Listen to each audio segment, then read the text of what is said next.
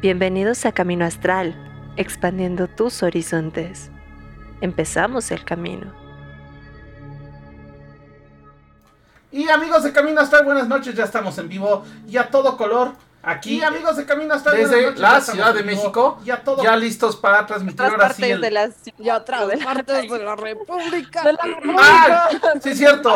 Y desde algún lugar ahí, en, en un rancho escondido, en algún lugar, llama- que le llaman Aguascalientes, está Kat. Kat, ¿cómo estás? Oli, oli, como siempre diciendo que soy brujita de pueblo y feliz de estar puebleando toda la vida.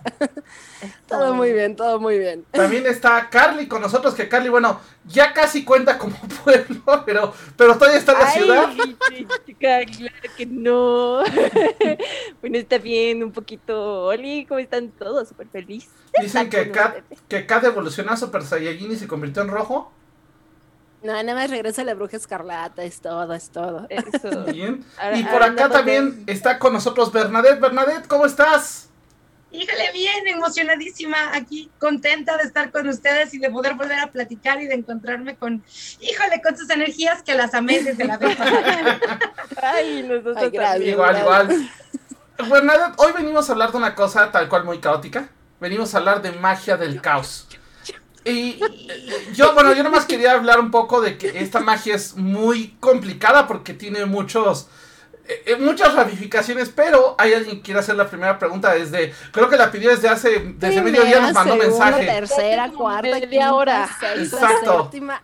Kat, adelante, por favor. Ay, ya, entonces. Ya.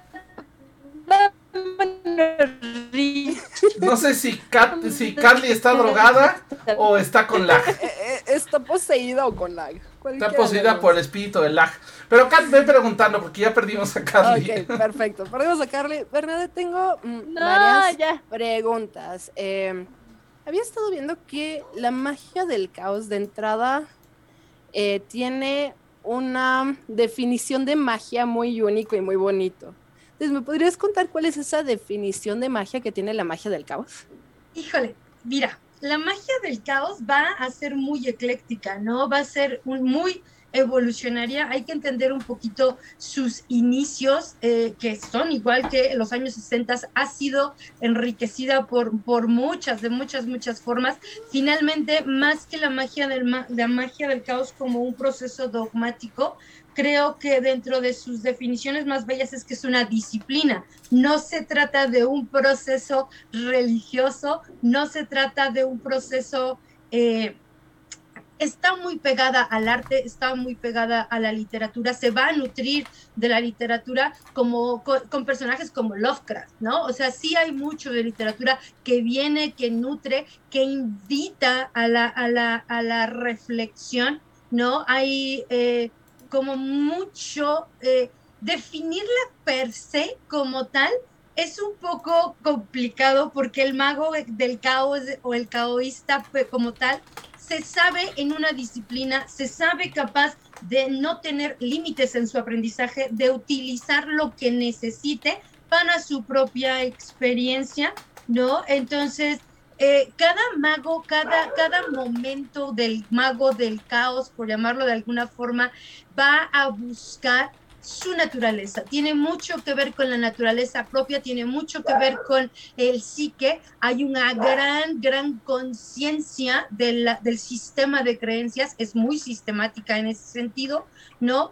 Eh, en, en, ese, en ese mismo proceso, pues sus premisas fundamentales tienen mucho que ver con saber que la percepción de la realidad no es la realidad misma.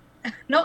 De entrada, ahí es donde dices, ¿y cómo es la magia del caos? Pues es así, es saber que la percepción de cada mago es una realidad y no es la realidad misma, que está condicionada por sus creencias y que la modificación de las creencias afecta a lo que ocurre tanto dentro como fuera. Y eso es muy padre porque también nos enseña o nos invita a pensar que la magia de caos va a tomar de muchos, de muchos sistemas, de muchos eh, sistemas de creencias, lo que necesite para poder basar su realidad y también va a soltar lo que necesite para poder seguir creando su realidad, ¿no? Entonces es, es una magia que habla mucho de la conciencia per se, de las percepciones del consciente y del subconsciente y que ha ido evolucionando desde los 60, ¿no? Un poquito antes y claro que va tomando de muchas, de muchas tradiciones con la intención eh, de no quedarse con una tradición. Es decir, la magia del caos no busca generar un proceso religioso, aunque en sus momentos los ha creado, ¿no? En sus momentos grandes de sus expositores como Carroll, como Lovecraft, como para mí uno de, de, los que más amo pues es Esper, ¿no? Esper que es el que le da un poco de nutrimento a la magia del caos con los sigilos y que Esper va a crear su propio proceso, cuando sienten que empieza a ser muy dogmático, dicen, listo, ya me voy y creo mi, propia, mi propio proceso y de ahí sale lo que va a nutrir muchísimo a Caos, que va a ser la Kia o la Kiaosfera o el sistema de Esfer, que también tiene muchas cosas interesantes.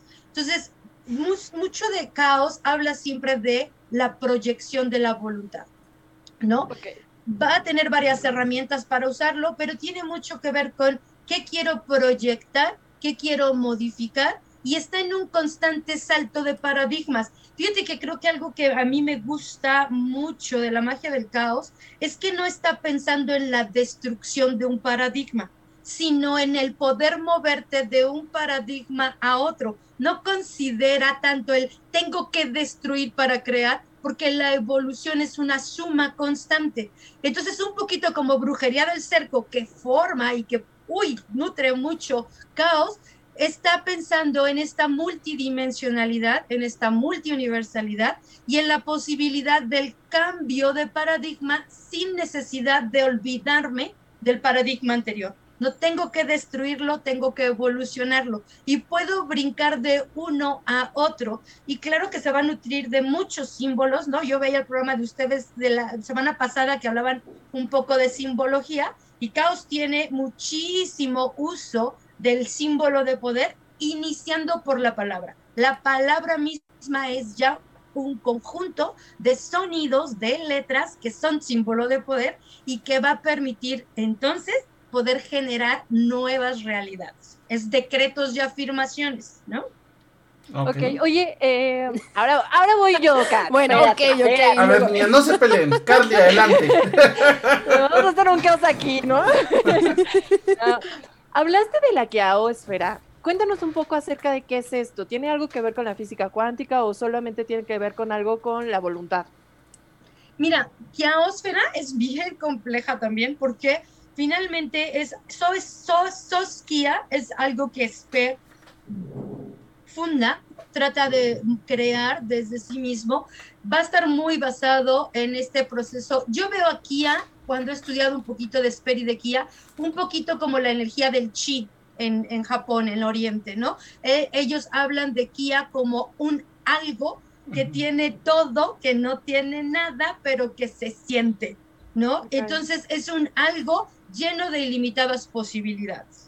¿no? Claro que el, proceso de Sper de repente con Kia queda un poco interrumpido porque Sper pues muere y cuando Sper muere va a dejar un poquito pues como lo era en su momento en el ocultismo, algunas cosas en secrecía como lo que era su alfabeto, ¿no? El alfabeto del deseo. Esper va a tener junto con Carroll y junto con algunos otros la importancia, la consideración de la magia sexual o del proceso, más que de la magia sexual, que no, no, no es tanto la magia, sino el éxtasis como un espacio de trance que le permite al ser poder moverse a otros estados alterados de realidad y por ende contactar con entidades, con seres, con, de cualquier forma, de cualquier tradición, ¿no? Entonces, Esper no solo va a colocar sigilos, ya cuando crea la, lo que es Zoe, eh, que se va a nutrir un poquito, pues también de la Golden Dawn, ¿no? Porque él pertenece un poquito, no pertenece a la Golden Dawn, realmente él se convierte en alumno de Crowley por un tiempo, ¿no? Y se separa, como nunca fue iniciado realmente en la Golden, pero sus dibujos sí contribuyeron a una de las publicaciones en el libro de Equinox de, de Crowley, ¿no? Y entonces, de, ahí, de esos contactos, es de donde se perfunda esta corriente de Zoe Kia Cultus, el culto de Kia, que poco a poco se van uniendo otros, otros, otros, otros, otros adeptos a esta energía, ¿no? En donde básicamente el concepto de, de Zoe o de Kia en él sigue siendo el trance, el trance bajo palabra, él dibuja mucho automático, ¿no? Mucha lectura automatizada, él crea la creación de los sigilos, tomemos en cuenta que para magia de caos, los sigilos van a ser muy interesantes o muy importantes porque son campos energéticos de acceso a obtener algo. La magia del caos está muy basada en poder ver lo que yo he creado. Y eso, ¿cómo lo veo? A través de sincronicidades, a través de cambios, a través de la respuesta emocional, porque caos no solo habla de generar magia por magia o per se, puedes generar muchísimas formas porque estás generando experiencia de vida a través de esto. Y en este proceso, caos va a tener algo que, aparte del alfabeto del deseo, que es básicamente letras, números que no están completos porque pues al final solo los que estuvieron con él medio lo recordaron. Algo que es importante de, de Kia es lo que se llama la resurgencia atávica. ¿no? Y esto es como memorias, ¿sabes? Yo veo a, la resurgencia como la posibilidad o lo que harían en otras tradiciones, la posibilidad de saber que si yo visualizo, vibro, si lo enfoco en un símbolo, en un objeto, en un naipe, en una carta, esa resurgencia atávica, esa energía que yo le estoy poniendo de visualizar y que el símbolo puede despertar, por ende, poderes correspondientes, ¿no? Que están en mi, en mi subconsciente, sigue siendo como juntar las siete leyes, las siete leyes del Kibalión en una resurgencia atávica para generar que se impregne mi mente de algo que quiero lograr. Y si mi mente se impregna de lo que quiere lograr, en automático con este símbolo de quiosfera, que, es un simbolito de ocho picos, del que también no se fundan en esos años, pero no es, es mucho más viejo este concepto de los ocho puntos o de las estrellas de ocho puntos. Pero esta estrella de ocho puntos me manda a direcciones ilimitadas. ¿No? Y eso es la resurgencia tábica. Si yo tengo un centro, una visión, este centro como el ojo, esta visión que ya se vio, que ya sabe qué quiere lograr, que puede tener claro qué efectos quiere sentir, el subconsciente se va a mover y se va a dirigir a estas ocho direcciones, aunque no son las únicas. Pero es un, número, el número ocho para caos va a ser como muy recurrente, muy recurrente, pero no es único de caos. Recordemos que caos viene a surgir con todo este movimiento de los años 60 70, donde se nutre de Wicca, se nutre de la Golden House, se nutre de los tanatólogos, de, de, de, de los, de, muchísimo, de verdad de muchísimo. Incluso eso es lo que hace mágico a Caos, que está dispuesto a nutrirse de todo. ¿no? Es tan ecléptico que dice, no necesito más que tomar lo que se necesite en el momento, pero conlleva la gran responsabilidad de saber qué estoy usando. Es decir, tengo que conocer perfectamente el sistema de creencias cultural, de ideología religiosa, de aquellos instrumentos que yo quiero utilizar de las diferentes justamente, formas de magia. justamente a ese punto quería ir. Espera, acá, espera, pues, invítanos a tu programa. Eh, aquí la cuestión es que, por ejemplo, yo, yo sé que hay mucho esta cuestión de que todo el mundo le dices caos y piensa es negativo, es malo. O sea, hay esta, esta idea en el subconsciente de que el caos es malo, cuando realmente no lo es. Entonces, ahorita dijiste algo muy importante que es conocer todo esto y usarlo con responsabilidad. Porque aunque sea algo externo que estemos tomando, de todas maneras no nos exime de las leyes que apliquen a esto, ¿no? Entonces, ¿cómo podemos, o sea, por ejemplo, ¿te das algún ejemplo para que la gente empiece a pensar o, deje de ver el caos como algo malo, sino empiece a verlo como algo bueno y ojo, hasta como el principio del orden, porque el caos es, es esta, digo, ya sé que sonó muy a frase de película trillada, pero e, esta cuestión de iniciar, porque todo está en caos para que haya un orden y, sin el caos no puede haber ese orden, ¿no? Entonces, claro, además, adelante.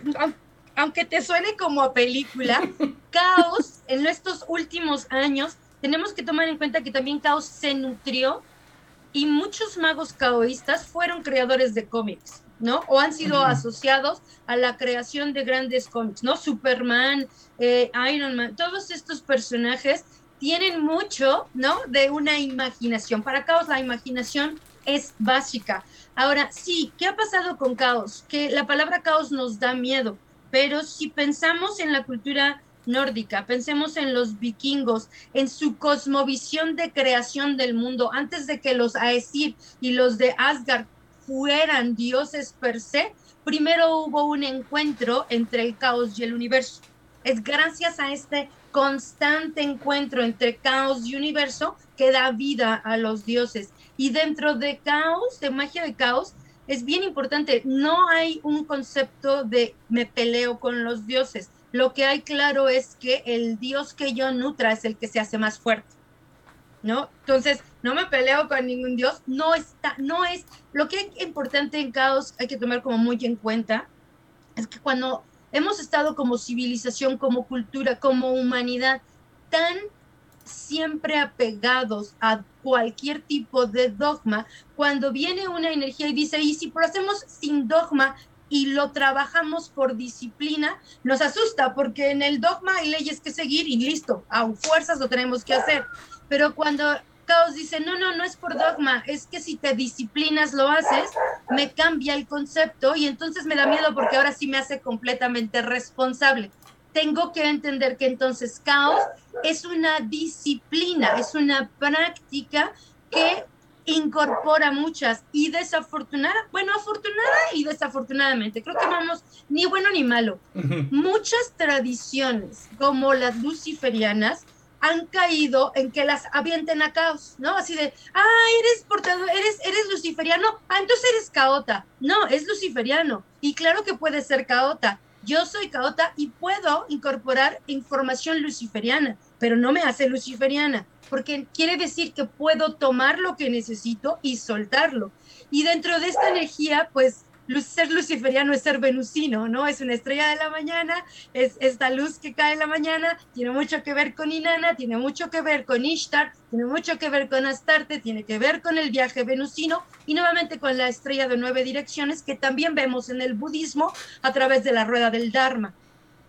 ¿Te fijas cómo dentro de Caos tienes la obligación de poder seguir y dar un poquito, decir, de, de, qué estoy trabajando, si tengo este punto, que es mi punto de partida, hacia qué lo voy a multiplicar, hacia dónde se va a dimensionar, hacia dónde quiero viajar y ser responsable de que en el viaje yo no tenga confusión, ¿no? En el viaje, el viaje es un viaje de información, es un viaje aclaratorio, es un viaje de adquisición de conocimientos y sí elude muchos de los límites y de los clichés que están preconcebidos y adheridos a otros sistemas, ¿no? Que, bueno, son parte de la humanidad. Hay quien dice, no, es que si no puedes, si es azul, es azul y no lo puedes cambiar por verde. Bueno, Caos te diría, bueno, yo puedo hacer que el verde vibre en azul si me muevo en una dimensión sonora diferente y va a vibrar ¿no? Y entonces puede eludir muchísimo, no de las leyes universales, no de las leyes naturales, pero sí de las humanas, sí de las dogmáticas. Ok, ahora sí, Kat, antes de que explotes. Bueno, antes de, hacer la pregunta, quiero hacer la pregunta que tiene Ethan en el chat. Y, nada más, así como un pequeño detalle cultural. Primero, eh, pues efectivamente, con muchas otras cuestiones vemos el caos como ese origen. También tenemos en la tradición egipcia que todo surge del mar de Nun, que es el mar del caos. Tenemos que era caos antes de empezar el Big Bang. Entonces, desde donde lo veas, caos es parte de, todo el ciclo. Con esto, Ethan nos está preguntando, y después me irá a mi pregunta.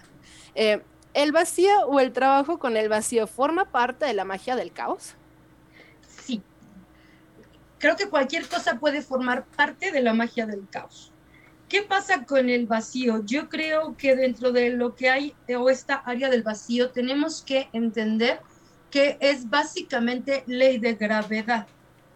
No la ley de gravedad newtoniana nada más, no es estamos siendo atraídos para la Tierra y aquí estamos pegados. No, no, la ley de gravedad dentro de un concepto de universo me dice que aunque estemos y parezcamos que estamos así pegadísimos, siempre hay un espacio entre uno y otro ese vacío en caos, más que vacío, es un vórtice.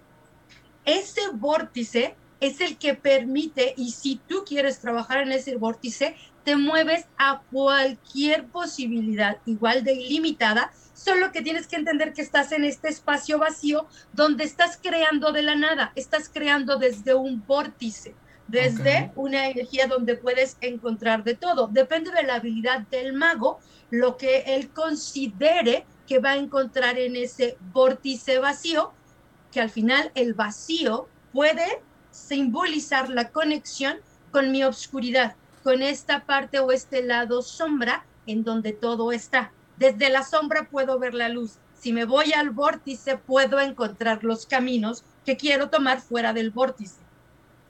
¿No? Entonces, sí, claro, el vacío, muchas de las tradiciones pueden entrar en caos, porque el caota puede tomar la tradición, el conocimiento que necesite en el momento para poder hacer su proceso mágico, para poder generar el efecto que está esperando y lo va a soltar. La diferencia es que tiene que aprender a soltarlo. Fíjate que es hasta bíblico. Muchas veces decimos, pídele a Dios y deja que Dios te ayude, porque a veces decimos, ay, bueno, sí, ahí le está, pide y le pide y le pide y nomás no suelta, ¿no? Y el pobre Dios es así de, pues me dijiste que me lo llevara, pero no me lo puedo llevar porque no lo sueltas. Pero en cuanto lo sueltes, me lo llevo y no me lo suelto. Si, si yo no dejo que Dios trabaje, pues no trabaja, no puede, le intervengo. Y el vacío es muy parecido a eso, ¿no? Es ese proceso donde si yo entro, hago lo que tengo que hacer y lo suelto, listo, está hecho. La magia del caos tiene mucho ese proceso de decir, suelta. Incluso cuando trabajas con sigilos, ¿no? Haces un sigilo, el sigilo está hecho, ya lo cargaste, ya, ya, ya hiciste lo que necesitas que haga el sigilo o que emane el sigilo y, te, una de las leyes, ¿no? Es, no leyes, pero una de las recomendaciones es y te olvidas te olvidas de eso y solo te pones atento a empezar a ver las sincronicidades que te van guiando hacia lo que ya está hecho. ¿No? Completamente. Ok. Completa, completamente. No explotes. Gracias. bueno, ay, es que tengo así como 500 mil preguntas. Ok, vamos con la primera que tuve que se me hizo muy interesante. Eh, también estuve viendo que dentro de la magia del caos es de esas primeras veces donde la magia, en vez de estar peleada con la ciencia, o bueno, eso entre comillas, realmente se apoya mucho de cuestiones de física cuántica, de teorías de física, hasta usar eh, Einstein en sus mismas definiciones y todo. Entonces, ¿me podrías hablar un poquito más acerca de, de, esa relación que hay entre la física cuántica y la magia del caos? Claro, y en su momento todo el mundo pensaba, suena a metafísica, ¿no? Vamos encontrando las palabras por, por épocas, ¿no? Suena a ciencia, suena a metafísica, hoy suena a metamagia, hoy suena a física cuántica, hoy suena a quantum. Yo creo que el modelo de, de, esta, el modelo de esta magia sí tiene mucho, mucho que ver con los conceptos de la ciencia, por precisamente no está buscando solo pensar en la planta como la planta. Quiero y volteo a ver a la planta como esa energía con la que puedo conectar. Veo cosmos, Caos puede ver cosmos, ve multiuniversos. Desde su inicio ya empezaban a tocar a través de estos estados de trance estas posibilidades de las multidimensiones y de los multiuniversos del, del, entrelazamiento cuántico, ¿no? Esta energía que dice es que lo que yo haga aquí lo, funciona en otro lado. Eso era parte de la magia iniciática en caos, ¿eh? Empezar a sentir estas leyes del entrelazamiento, estas leyes que hoy empezamos a llamar también la ley de cuerdas, la ley del entrelazamiento, el agujero de conejo, todo eso que hoy tiene un grupo de científicos colocándolo Caos lo vibraba, Caos lo sentía. Sí, Kia, como Kia, a veces no sabía cómo decirlo. O sea, sé lo que sé, entiendo lo que logro, puedo ver, pero me es difícil explicar qué hice, cómo lo hice, solo lo hice, ¿no?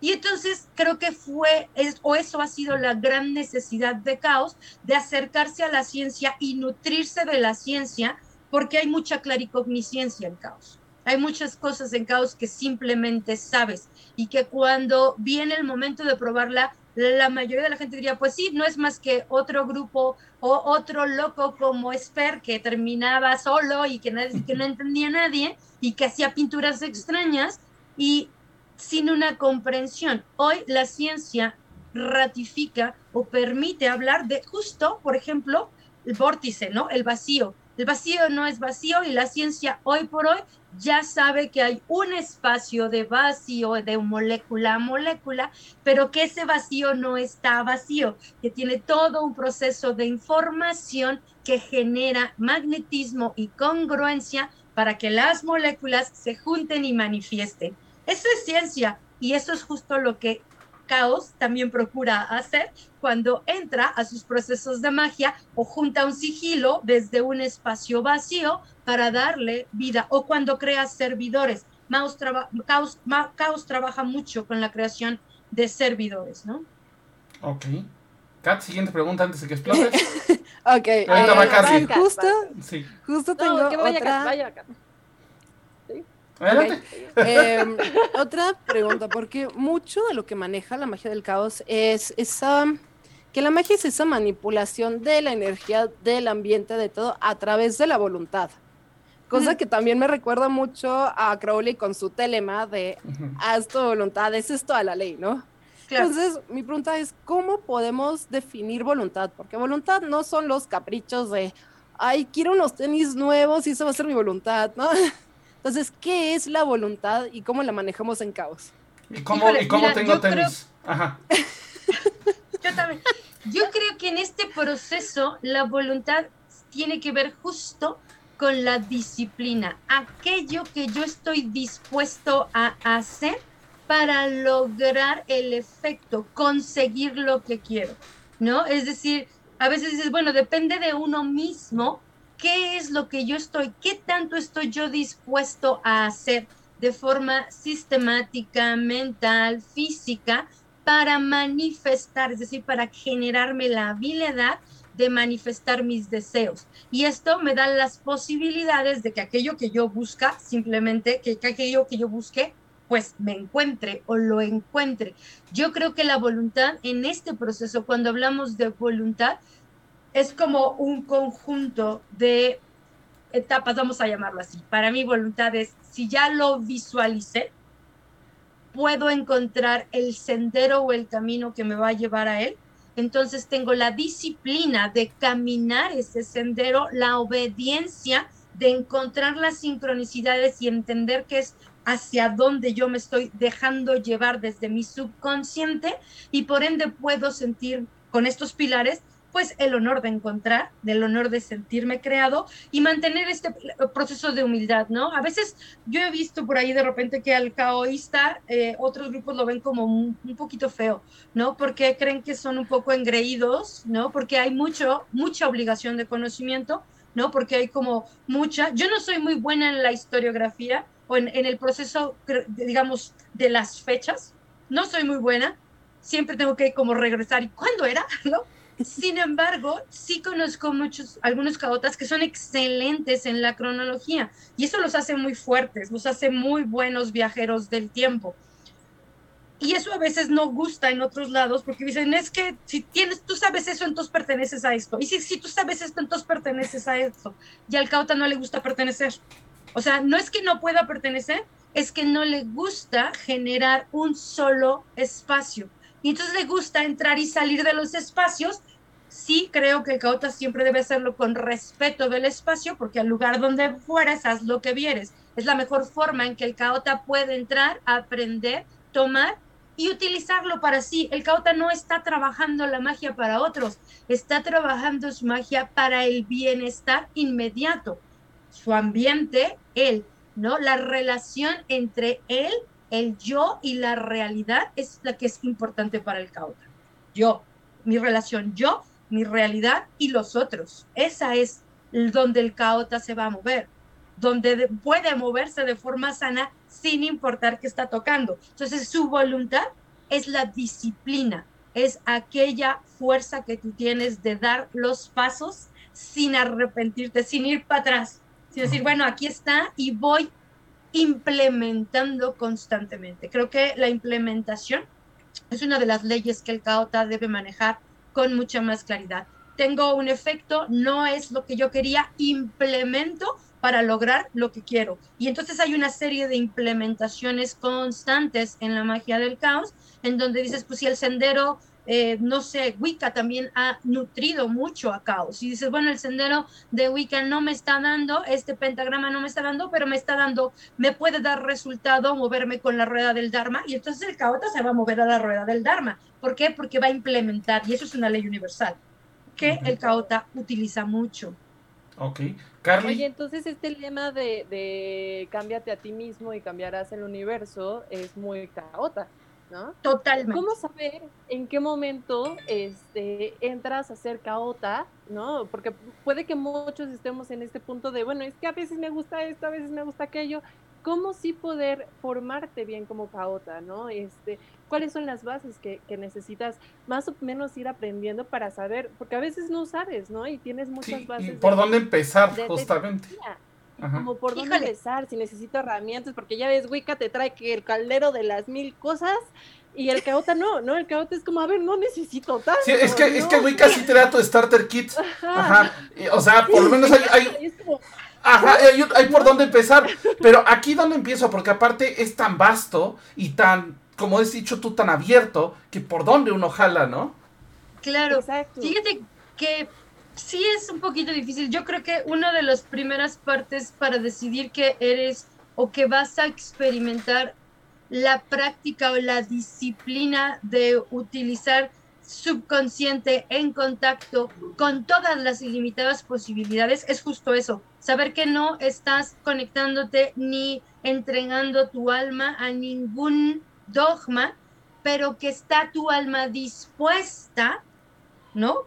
A disciplinadamente entender y conocer cada sistema que te sea posible. Creo que es una de las cosas que te lleva mucho, mucho trabajo. Ahora, dentro de las herramientas básicas del caota, pues te digo, está el sigilo, pero también está mucho el estado de trance. A mi parecer, no todos, yo, yo dentro de mí te puedo decir que el estado de trance no no necesariamente es vía el alucinógeno, vía una planta sagrada. Eso va mucho dentro de lo que aporta caos a la brujería del cerco. Brujería del cerco tiene mucho, mucho conocimiento de las plantas, de la herbolaria y de estas plantas que generan gnosis, que generan trance. Una de las prácticas básicas que yo considero muy importantes dentro de caos es justo los estados de trance tanto en su momento Carroll como Crowley como Sper estaban muy eh, enfocados en generar los estados de trance a través del agotamiento del cuerpo, ¿no? Es decir, había que rendir al cuerpo, ya sea por postura, ¿sabes? Postura de la muerte, que es incomodísima, si alguna vez búsquenlo así, postura de la muerte, y bueno, es, es colocarte en una cierta posición y no importa cuánto se te duerma el cuerpo, cuánto duela, tú aguantas, tú aguantas, tú aguantas, hasta que entras en estado de trance por sobrevivencia. El cuerpo dice, listo, no me está funcionando, rompo la barrera del cuerpo y entonces entras en trance. Puedes entrar en trance de muchas formas. Hoy sabemos que la respiración nos lleva a estados de trance. Puedes respirar, puede, hay quienes deciden no dormir por muchos días y ese cansancio de no dormir, el día que duermes, entras en profundo estado de trance si sabes guiarlo, si sabes estar consciente, pues vas a entrar. Hay mucho de este trabajo hipnótico, de ese trabajo del consciente y del subconsciente para estar constantemente en el supraconsciente, ¿no? Y es de donde se trabaja caos, desde la energía de estar en contacto con el supraconsciente. Entonces, sí es difícil decir, ¿y cómo me hago caota? Bueno, pues primero no te, no te enganches con ningún dogma no te cases con ninguno, honra a todos y aprende de todos, ¿no? Si el caota es una, creo que uno de los retos del, del, caota es poder generar estados de conciencia, es decir, estar constantemente entendiendo qué pienso, qué hago, cómo reacciono. El cauta siempre está en autoindagación, o a mi parecer debería estar en una autoindagación constante, porque justo eso es la disciplina. Saber qué estoy sintiendo, saber qué estoy creando, hacerme presente me permite ver las sincronicidades, me permite entender mi intuición, me permite percibir los servidores que yo he creado, me permite percibir la respuesta de los sigilos o incluso los diálogos. El caota tiene muchos diálogos con muchos seres, muchos seres, ¿no? Por ejemplo, cuando empieza esto, eh, eh, Carol, por ejemplo, es de los que incorpora pues a Baphomet, ¿no? Al, dios de la, este, a esta energía templaria dentro de Caos, ¿no? Pero Caos se va a nutrir de mucho, de Egipto, de Baphomet, de Astoret. Hay muchos demonios que puedes contactar, pero no necesitas ser caota, ¿eh? Si vas hacia adentro encuentras tus propios demonios. De eso se trata, caos, ¿no? De poder tomar control sobre esos demonios o esos ángeles o esos espíritus de los que ya en nuestro sistema de creencia los traemos. Te quieras pelear con ellos, eso es otra cosa, pero si dejas de pelearte con ellos y aprendes de ellos, te vuelves caota. En automático empiezas a ver que no hay límites. Le pierdes miedo al, y si me trabajo en el vacío me moriré. Y si me trabajo, y, si trabajo con un espejo me saldrá y me, y me puedo perder en un reino no, el caota sabe que no se puede perder en un reino porque sabe a dónde va. Tiene confianza en su disciplina. No, se, no se va a perder y tampoco va a tratar de involucrar a otros. Es un viaje muy personal. El caota, claro que puede ayudar, claro que comparte conocimiento y entendimiento, pero es la responsabilidad de su vida es la de él, es su vida, es su experiencia, lo que pueda compartir y quien lo quiera utilizar está muy bien, pero el, el cauta no, va, no está cargando karmas de yo le dije, yo le enseñé por mi culpa. Eso creo que es como parte de las cosas o de los paradigmas a donde el cauta pocas veces se va a parar, aunque no quiere decir que no se pueda parar, porque puedo, y es parte de la experiencia poder conocer todo tipo de paradigma. La diferencia es que sé que no tengo que quedarme en el paradigma. Ok las preguntas del chat y déjame hacer una, por Dios. Ok, e, es que justo tenía una relacionada con el tema de cómo empezar en el caos. Ajá. Ajá. Pero, pero, Adelante. pues vas, eh, eh, había escuchado que también eh, entrar a magia del caos es un camino que requiere, pues sí, mucho estudio y mucho sacrificio, que parte de las cosas que uno tiene que trabajar desde un principio es tanto el control de la mente, de los pensamientos, de uno mismo, de las pasiones, de todas las ideas de su ambiente, meditar para así rigurosamente todos los días y aprenderlo todo. Además de esas cuestiones, ¿qué más puede, puede hacer un, caota, un baby caota que va, que va aprendiendo y empezando en el camino? Baby caota. Fíjate que yo creo que hoy es un poco más sencillo porque ya hay muchas publicaciones, ¿no? Entonces tú ya puedes accesar a Livernool con mucha facilidad, tú ya puedes agarrar y accesar a, a, por ejemplo, hay mucho trabajo de sigilos que ya están hechos, que ya están preparados, y no solo las llaves de Salomón, no solo estos arquetipos divinos, ¿no? Hoy hay mucho, mucho, mucho que se ha nutrido de, de, la creación del sigilo, de la creación de, de, las cosas, de pequeños rituales. Yo creo que una de las partes importantes para alguien que quiere iniciarse y decir yo quiero ser caota es entender que no se trata de horas de meditación. Yo sí creo que el caota no sufre. La disciplina del caota no es religiosa no, no tiene que ver con una, un proceso, ni tampoco espiritual, ¿eh? no es completamente espiritual. O sea, no estoy buscando mostrar una espiritualidad, soy ya espíritu, no tengo que mostrar nada, no tengo que dejar que el espíritu cree. Y por eso hay tanto sigilo, por eso se lleva también el sigilo, porque el sigilo invita a la creación constante. Y ahora puedo hacer un sigilo para esto, yo un sigilo para pensar, yo un sigilo para abrirme. Estoy que, constantemente conectándome con posibilidades. Entonces, definitivamente para alguien que quiere iniciarse tiene que empezar a leer, ¿no? Psiconauta, tiene que empezar a leer Livernool, tiene que meterse un poco a las llaves de Salomón, tiene que empezar a entender el proceso de los símbolos. Yo diría, tienes que escribir un poco y ver los diferentes alfabetos. Es, mira los símbolos, observa la forma de escritura, porque la escritura per se, pues es la primera forma de expresión manifiesta. Cuando tú haces un sigilo estás manifestando ya algo que en, un inicio solo estaba aquí. Nuestra primera comunicación es telepática. Entonces tengo que entender que desde ahí, ¿con qué me quiero conectar para manifestar? Parece difícil porque el camino del caota lo elige el caota. ¿no? Es decir, el caota está constantemente pensando qué puedo desarrollar en mí. Hay clarividencia, hay claricognicencia, sí, pero todos la tenemos, solo que el caota quiere sentir cómo la trabaja, cómo, no es cómo la controla, ¿eh? es cómo la usa. ¿Qué estoy haciendo con lo que tengo para saber cómo puedo usarlo? Claro que me puedo conectar con arquetipos divinos dentro de la energía caota.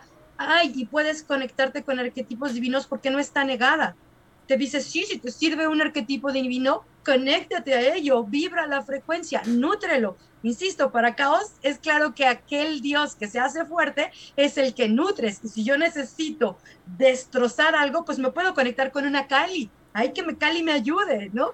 Y después la suelto. El punto clave creo que para poder ser un caota tienes que estar dispuesto a tener la disciplina de no juzgar, no sentenciar ninguna otra tradición, no generar procesos de evangelización sobre tu conocimiento, es decir, nadie tiene que creerte, ¿no? Eso es bien importante, porque tienes que desprenderte de los dogmas, ¿no? Y es, no es tan fácil, no es, todos tenemos de repente, el, ay, ese me gusta, ¿no?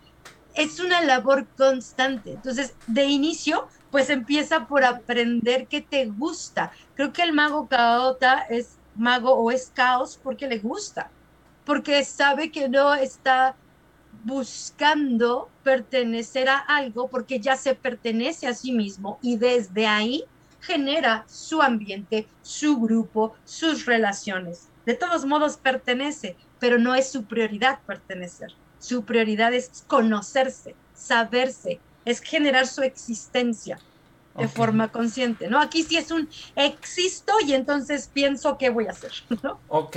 Oye, y hablando, por ejemplo, ahorita, ahorita mencionaban acá, por ejemplo, algunos personajes de cómic.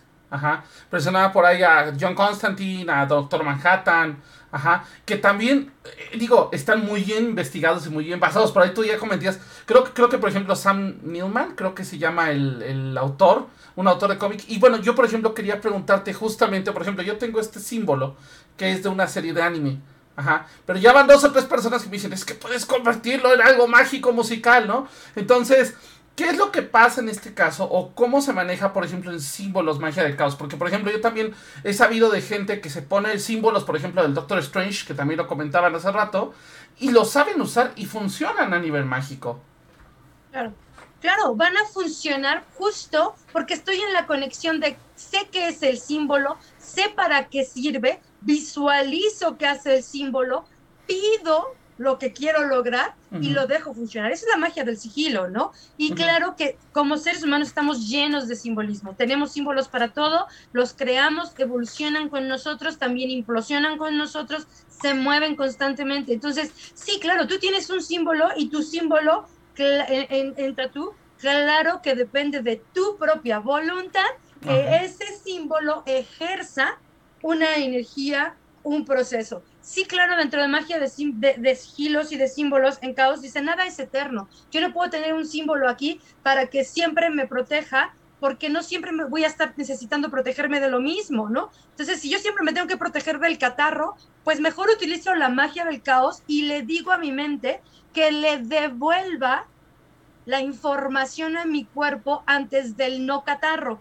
porque cuando yo digo me dio gripe, dentro de magia de caos, te diría, bueno, esa, esa gripe no existía en ti.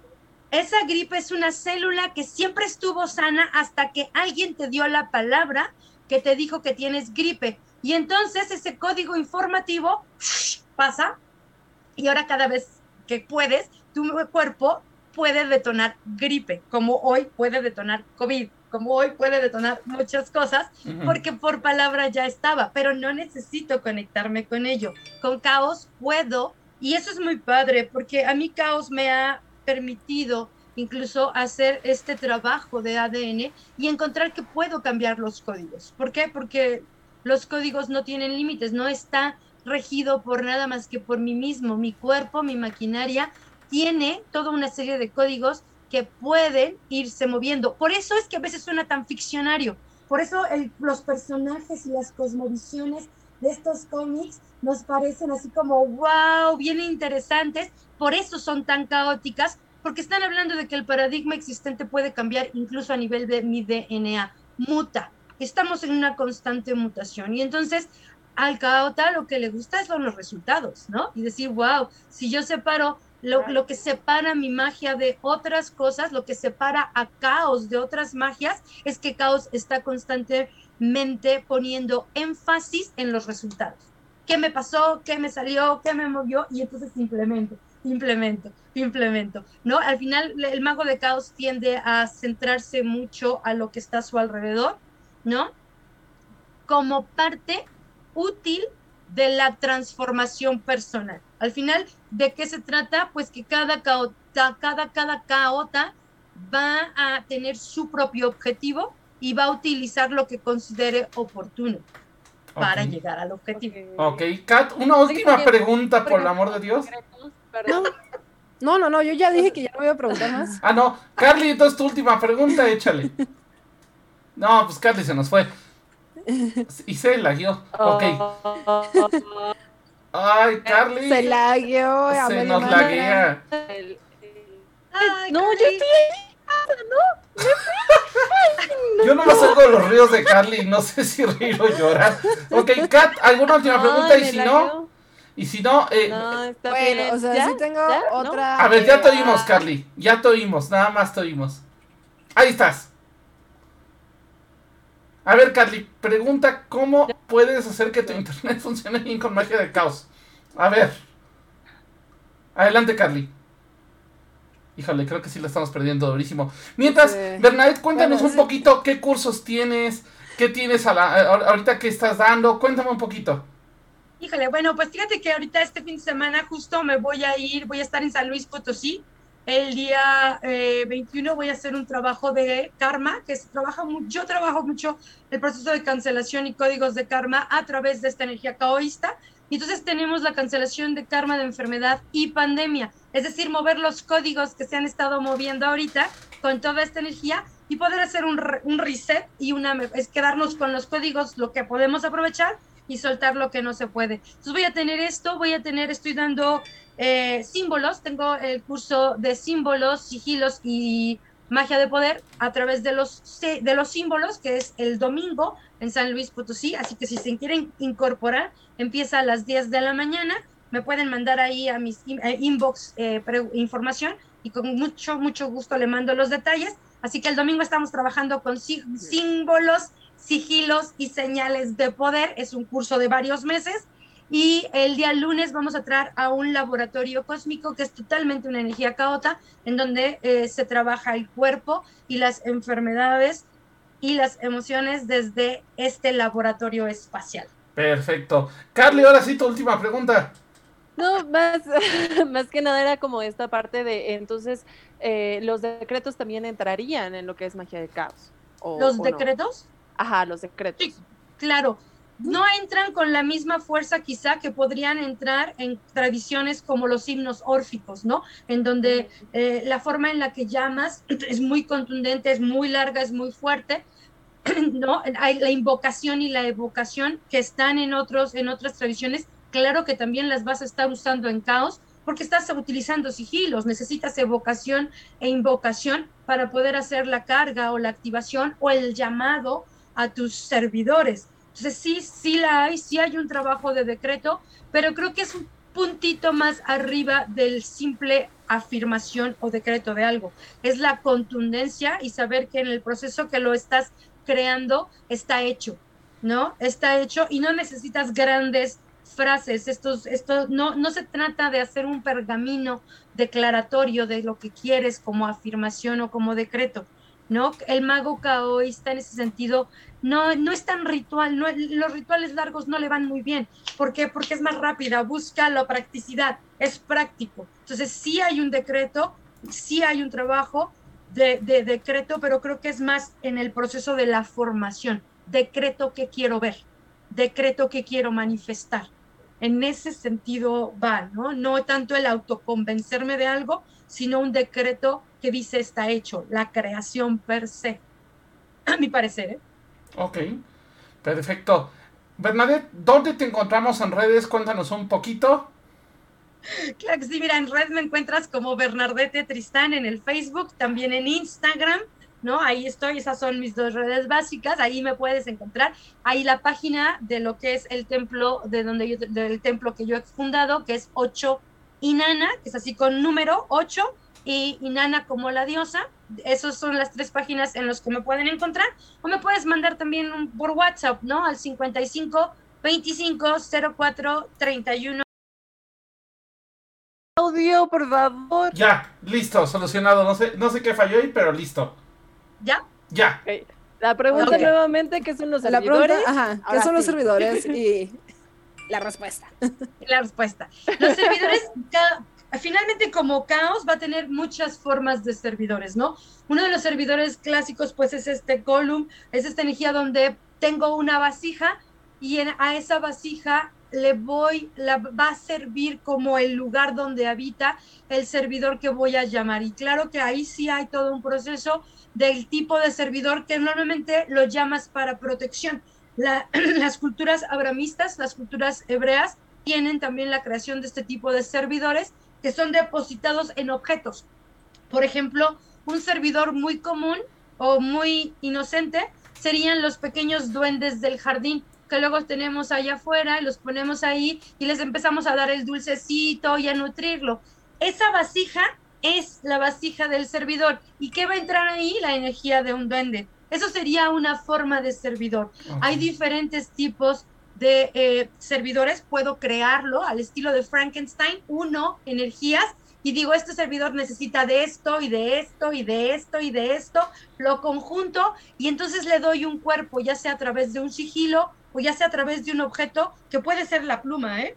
que puede ser la pluma. Y entonces aquí está y aquí contiene mi servidor y mi servidor va a estar actuando y respondiéndome a lo que yo necesite sin que el servidor te- tome tanta fuerza como para convertirse en una tulpa. Ahí hay que entender que hay varios niveles, ¿no? Y cuando ajá. hay una tulpa, la tulpa toma su propio poder y entonces ya me puede complicar. Deshacer una tulpa es algo diferente y por eso sí cuando trabajas con caos, cuando empiezas a trabajar con servidores, hay que ir aprendiendo. Yo digo que hay que ir aprendiendo desde los más chiquitos, que son los sigilos como la mantis, que me va a permitir tener un servidor mantis y que este servidor es muy bueno, es muy abundante, me ayuda con el éxito, me permite jugar poco a poquito y entender la respuesta de estos servidores porque hay muchísimos, o sea, puedo crear, es ilimitada la forma de los, de los, de los servidores, ¿no? Y entonces yo te, hay mucho sigilo que contiene o que da la llave de apertura para un servidor.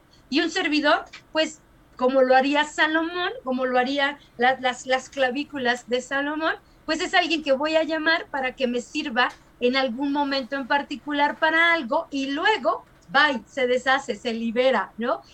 llamo a mi demonio para que me ayude a cruzar la calle. Ya me cruzó la calle, ya cierro mi demonio, ya se puede regresar él a dormir y yo ya crucé la calle. El resultado es el importante. Entonces sí, hay muchísimo, muchísimo trabajo de servidor a diferentes niveles. Yo creo que también ahí tiene mucho que ver la habilidad del mago, la, el conocimiento que tenga el mago per se de cómo está llamando, de qué está llamando, qué está creando, para poder tener como esta energía. Es diálogo. Tengo un servidor que yo he creado y tengo que tener un diálogo claro con esta energía. ¿Qué es lo que vamos a hacer? ¿Por qué estamos trabajando? ¿Cuál es el resultado? Para que en el momento en que el resultado se dé, pueda reintegrarse de nuevo a ese gran vacío en donde todo es, ¿no? Y no quede atrapado. Sí tengo que tener ciertos estados de conciencia en donde decir, si estoy jalando un campo energético, tengo que devolver el campo energético. No me puedo quedar y no lo puedo dejar nada más así, porque es parte también de mi evolución. Si no lo hago así, tarde o temprano me voy a sentir limitada en mi conocimiento y en mi avance. Entonces, sí hay mucho, muchísimo trabajo de servidor, que el servidor incluso puede ser una palabra, ¿eh? A veces el uso del servidor puede ser muy similar al trabajo del oponopono. ¿no? Cuando tú trabajas con Oponopono y dices, este, ay, bueno, goma de borrar, goma de borrar, goma de borrar para quitarme una memoria. Bueno, ¿qué crees que tienes ahí? Tienes un servidor, ¿eh? En palabra, tienes un servidor que te va a ayudar a borrar una energía. Hay muchos servidores en muchas tradiciones. no necesariamente estamos hablando de que Caos trabaje con servidores que son muertos, ¿eh? generalmente no le corresponde a esta energía. Puede hacerlo, puede trabajar micro, micromancia, pero Caos está generando vida de la vida, vacío del, de la oscuridad, su luz. Entonces, sus servidores tienen creación interna, van a emanar de ti. A mi parecer, la, la energía de los servidores no encarnados le corresponde a otros sistemas, ¿no? Perfecto. Bernadette, saludos astrales que quieras mandar, porque ya nos tenemos un poquito, estuvo bien, pero cuéntanos, saludos astrales.